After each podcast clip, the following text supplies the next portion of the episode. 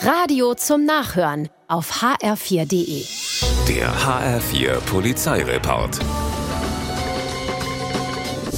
In der Poststraße in Frankfurt ist ein Taschendieb auf Opfersuche. Er verwickelt immer wieder Passanten in Gespräche, tanzt sie an und versucht an deren Portemonnaie zu kommen. Schwerstarbeit. Was er nicht merkt, er wird die ganze Zeit beobachtet von Zivilpolizisten, die nur darauf warten, dass der Dieb endlich zuschlägt.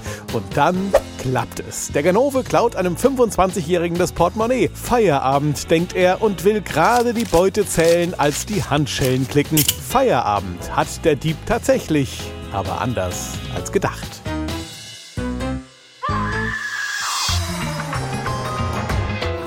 In Rüsselsheim stürmen gegen 22 Uhr zwei Räuber mit Pistole und Messer in eine Tankstelle.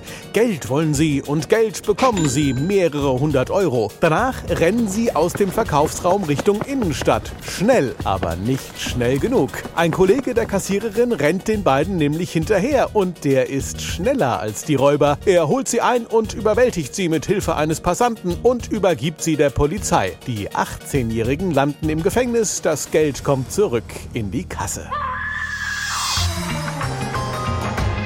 In Frankfurt-Riedberg stehen zwei Autos an der Ausfahrt eines Parkhauses. Plötzlich rollt der Vordermann zurück, es kracht.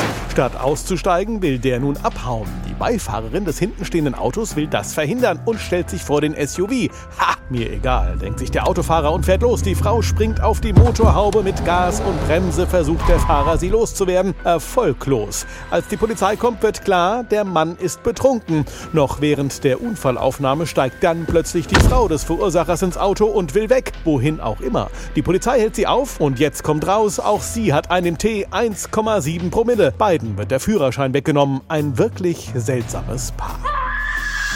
Der HR4 Polizeireport mit Sascha Lapp. Auch auf hr4.de.